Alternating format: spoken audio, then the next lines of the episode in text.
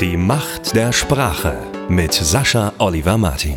Der Podcast zum Mitdenken, der dir zeigt, wie du mit Hilfe bewusster Kommunikation mit dir selbst und anderen deinen gesamten Lebenserfolg steuerst. Für ein starkes Mindset, klare Wege und erfüllte Beziehungen. Hier ist er, TV-Moderator, Keynote-Speaker und Coach. Deutschlands Experte Nummer 1 auf dem Gebiet die Macht der Sprache. Hier ist Sascha Oliver Martin. Was denken andere Menschen von dir? Was denken sie über dich? Was haben sie für eine Meinung von dir? Für was für einen Menschen halten sie dich? Da gibt es jetzt Leute, die sagen, hey, lass dir das doch egal sein, was andere von dir denken, mach einfach dein Ding. Das ist sehr verbreitet und das ist auch generell ein kluger Gedanke, denn wenn wir nicht tun, was uns entspricht, dann leben wir nicht unser Leben. Aber erstens ist es leichter gesagt als getan, zweitens hängt für mich die Richtigkeit dieses Ratschlags von der Reihenfolge und von der Emotionalität ab. Und was das genau bedeuten soll, das erkläre ich jetzt mal eben auf gewohnt kurze Weise. Ankündigung von zwei bis drei Minuten. Nachher landen wir typischerweise so um die 16 Minuten, aber dann haben wir es von allen Seiten beleuchtet. Mal gucken. Vielleicht wird es heute kürzer. Ich weiß es noch nicht. Also, was halten andere von uns? Wie wichtig ist uns das? Sollte uns das völlig am Arsch vorbeigehen? Sollten wir uns danach richten? Inwiefern müssen wir das tun? Ich dachte selbst von mir, ich sei ziemlich frei davon aufgewachsen. Weil ich zu Hause das so gelernt habe, also rebellisch zu sein ist zum Beispiel was Gutes, anders als die anderen zu sein ist gut, frech sein ist was Positives. Das heißt, damit war ich schon mal erstens der Kandidat für größte Schwierigkeiten in der Schule, das habe ich auch bis zuletzt so durchgezogen.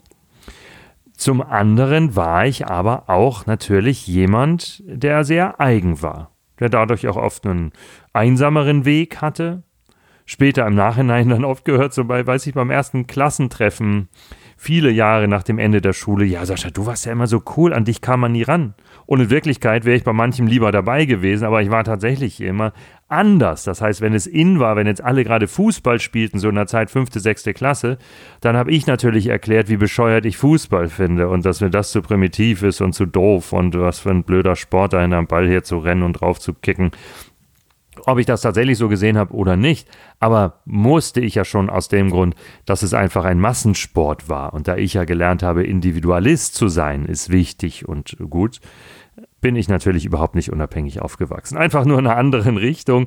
Und ich habe natürlich auch gesehen, was andere von mir halten. Nur ich habe das nicht typischerweise bestätigt, was die Masse sich wünscht, sondern ich habe immer Zufriedenheit dann empfunden, wenn andere meine Andersheit entdeckt oder bemängelt haben. Das heißt, es konnte auch viel mit Strafe und all dem zu tun haben. Das haben wir ja nur bestätigt in der Schulzeit. Ah, ich bin anders als die anderen, das ist gut, das sind wir nämlich in der Familie, weil wir alle so eine Art schwarze Schafe in, im Sinne der gesamten großen Familienlinie waren und da war ich dann stolz darauf, das fortzusetzen. Aber das heißt, auch ich habe mich danach gerichtet, äh, was andere von mir halten habe dann in einer anderen Lebensphase wieder, sagen wir mal, vielleicht auch mal gefälligeres getan, wenn auch immer insgesamt abgedreht ist oder ungewöhnliche Wege.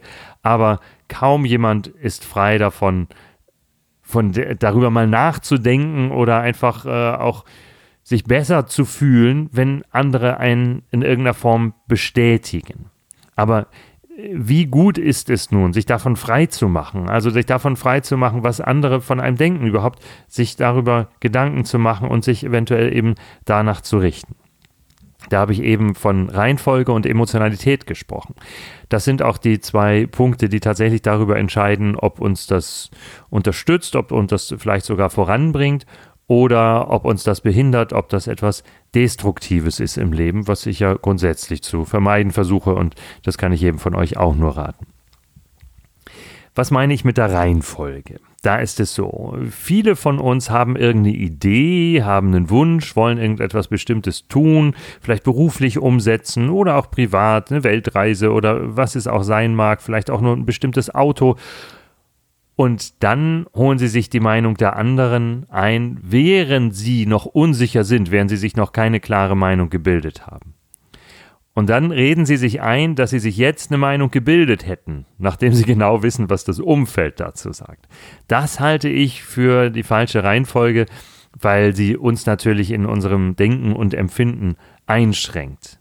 Von daher, wenn es darum geht, was denken andere über uns, was halten sie von uns, es ist okay, sich das nochmal einzuholen, weil wir dadurch tatsächlich ja noch etwas lernen können, nochmal andere Sichtweisen bekommen.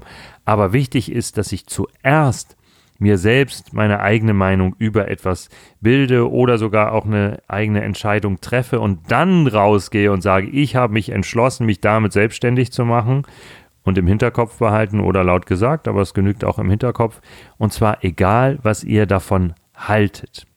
Dann können andere natürlich noch kommen und sagen, boah, ganz schwierig, weil dies, weil das, dann ist es Gelaber. Oder aber, dann achte aber auf. Und da kann man dann die Ohren aufsperren sagen, ah ja, was denn, was hast denn da für Tipps? Wenn es dann wieder nur Gelaber ist, heißt, ja, ich kenne da einen, du hast alles verloren. Wenn man klug ist, dann findet aber meist auch man Lehren, sagt, ah, okay, der hat das also als äh, ein Mann Gesellschaft gemacht und äh, hat mit seinem vollen privaten Kapital gehaftet. Gut, da könnte man also überlegen, wenn ich jetzt keine GmbH gründen kann, dann mache ich äh, vielleicht eine Einmann GmbH erstmal und, und, und, und, und, und. Kann man sich dann alles, alles überlegen, ne, wie man das machen will. Das ist ja insofern dann ein sinnvolles Informationssammeln, damit rauszugehen und es anderen zu erzählen, wobei ich auch immer darauf gucke, wem erzähle ich das denn. Es gibt auch welche, die machen das grundsätzlich alles nieder oder jemand, der Sicherheit an erster Stelle steht im Leben, wird kaum ein, stellt kaum ein guter Berater sein, jetzt, wenn ihr äh, gerade euch mit etwas Riskanten selbstständig machen wollt. Also horcht da auch schon mal hin, aber ansonsten nehmt da auch ruhig die Vorschläge oder die verschiedenen Themen, die da aufkommen, entgegen. Aber Macht erstmal im Kopf das selbst mit euch aus oder im Gebet, in der Meditation, schriftlich, Brainstorming, was auch immer, aber macht es erst mit euch aus und wenn ihr euch dann schon ziemlich oder ganz sicher fühlt damit, dann könnt ihr mit anderen darüber sprechen. Daher ist diese Reihenfolge so wichtig, weil ihr somit auch noch relativ weit unbeeinflusst seid von den anderen. Ansonsten findet unser Gehirn immer ganz schnell Rechtfertigung, warum ich das jetzt so sehe. Mich persönlich hat das oft schon ärgerlich gemacht im Leben, wenn ich wusste, wie jemand eigentlich tickt und was er vorhat und was er für Pläne hat. Und wenn er dann am nächsten Tag wieder ganz andere hat, dann wusste ich, ah, hast mit deiner Mutter telefoniert oder ah, hast du den getroffen oder die getroffen. Und äh, ich habe auch einen Freund, dem das auch so geht mit seiner Lebensgefährtin, wenn die dann wiederum mit bestimmten Freundinnen gesprochen hat, dann geht es wieder in die destruktive Richtung, während sie vorher alles äh, auf einem ganz tollen, konstruktiven Weg gerade hatten. Und äh, ja, darum ist es so wichtig, das selbst erstmal bei sich zu festigen. Das Zweite hängt damit zusammen, damit ich das andere auch wirklich annehmen kann, das, was die anderen sagen und auch frei darüber nachdenken kann, ist es wichtig, dass ich frei von Emotionalität da herangehe. Das ist der zweite Aspekt. Also erstens die eigene Meinung bilden, zweitens Freihalten von Emotionalität, denn es ist nicht emotional. Vielleicht ist es für euch was Emotionales zu sagen, ja, ich verwirkliche endlich meinen Traum. Klar, das ist ja schön. Aber nicht emotional von der Sache her ist es, wenn ihr mit anderen darüber sprecht und andere andere Meinungen haben. Ob andere sagen, das ist total daneben, völlig bescheuert, idiotisch oder so, weil sie es nicht besser ausdrücken können, oder ob sie sagen, wow, toll, das ist es, ich weiß, du schaffst es, du bist der Überflieger, die Überfliegerin überhaupt, das kann gar nicht besser werden, ja, du hast gar nichts zu tun, eine Facebook-Ad schalten und dann geht das ab wie verrückt. Ganz egal. Also weder euphorisch noch depressiv werden, sondern lasst es relativ frei von Emotionen und besprecht es mit anderen. Und das ist es auch, wenn es zum Beispiel persönliche Themen betrifft, wie, wie eure Kleidung. Vielleicht wagt ihr euch eine neue Frisur oder ein, nur ein anderes Outfit, eine ganz besondere Hose, ungewöhnliche Schuhe, was es auch ist. Macht euch erstmal klar, was ihr davon haltet und dann geht emotionsfrei mit den Meinungen der anderen um. Wenn sie klug sind, das habe ich schon in einer anderen Podcast-Folge erwähnt, dann formulieren sie ohnehin so, mir gefällt das nicht, denn von was anderem können sie gar nicht sprechen. Egal. Und wenn es die, die größten Modedesigner sind, niemand kann sagen, das ist hässlich. Und niemand kann mit Sinn dahinter sagen, das steht dir nicht. Das ist nichts für dich. Das ist alles völliger Unsinn. Da will jemand einfach nur, dass andere seine persönliche Meinung annehmen, weil er sich innerlich unsicher fühlt. Und wenn er sich sicher fühlen würde, dann würde er anders vorgehen. Also, das da ist, ist ohnehin alles blödsinnig. Wenn jemand, verzeiht es ihm, wenn er, wenn er so spricht, äh, stellt euch da einfach über die Dinge und sagt, ja, okay, der oder die kann es nicht besser formulieren oder hat nicht genug in der Birne. aber es ist anders gemeint, es ist als persönliche Sicht gemeint. Und zu der persönlichen Sicht, da hat ja jeder das Recht natürlich. Das ist ja völlig in Ordnung. Wenn jemand sagt, ich finde das, wenn er es nett ausdrückt, sagt er vielleicht, ich finde, das äh, lässt dich ein bisschen schwerer aussehen, als du tatsächlich bist. Vielleicht sagt er auch, boah, siehst du fett aus da drin. Kann ja alles sein, aber es ist eine Meinung und die darf der andere haben. Wenn er wenig einfühlsam ist, dann haut er euch die um die Ohren, aber ihr könnt das emotional draußen lassen und trotzdem nachfragen, sagen, ja, was denn? Von hinten oder von vorne? Oder wie kommt das? Sagen wir mal wirklich so eine Situation. Ihr traut euch eine andere Hose an, die ihr sonst vielleicht nicht tragt. Freundin, Freund sagt, oder sagen wir Kollegen, Kollegen, vielleicht sowas erstmal, sagt dann so, boah, da siehst du ja fett aus. Ja, ist das automatisch eine emotionale Situation oder muss es das vielleicht gar nicht sein? Ich sage, das muss es gar nicht sein, sondern ich interessiere mich dann dafür und sage, ah, wie, wie kommst du dazu? Von wo aus? Aus welcher Perspektive? Weil auf mich wirkt das gar nicht so.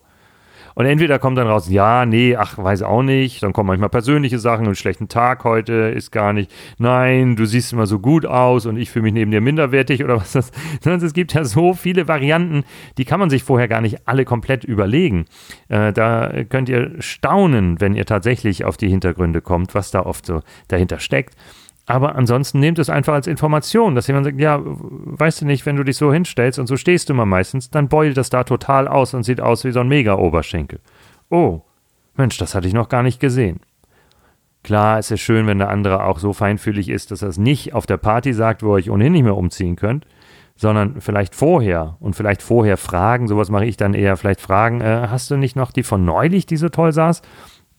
Die andere würde ich mir gerne mal in Ruhe angucken oder ne, irgend sowas in der Art äh, lässt sich jedenfalls machen. Aber wichtig ist, das muss für euch überhaupt nicht emotional sein. Also, weil das kann ja jeder andere sehen, wie er will. Ne? Wenn euch das so ankratzt, dann machen wir auch nochmal eine getrennte Folge dazu. Überlegt, warum ihr so unsicher seid in dieser Hinsicht. Dann ist es aber auch in jedem Fall unser eigenes Thema, ne? wenn es uns so geht. Und nicht das Problem der anderen. Unser eigenes Thema. Aber Beachtet die Reihenfolge, bildet euch erst eure eigene Meinung und dann geht damit raus und macht euch klar, die anderen können ihre Meinung haben. Ihr könnt auch Informationen zusätzlich aufnehmen, aber es ist kein Grund, sich zu ärgern, sich zu grämen, zu weinen oder was es auch ist. Und dann ist es in Ordnung, insofern zu sagen, es ist mir egal, was andere von mir denken, nicht weil mir die anderen alle egal sind, sondern es hat keinen Einfluss auf mein Befinden und auf meine Meinung. Es interessiert mich vielleicht, was andere von mir sagen oder über mich meinen, aber es hat keinen wesentlichen Einfluss darauf, wie ich mich fühle oder heißt auch nicht, dass ich dann anders handeln muss. Und auf die Weise könnt ihr euch sehr partnerschaftlich, freundschaftlich, familiär verhalten und doch euer eigenes Ding machen. So funktioniert es dann mit, ist mir egal, was andere über mich denken. Die Macht der Sprache mit Sascha Oliver Martin. Jede Woche neue Tipps und Interviews. Am besten gleich abonnieren.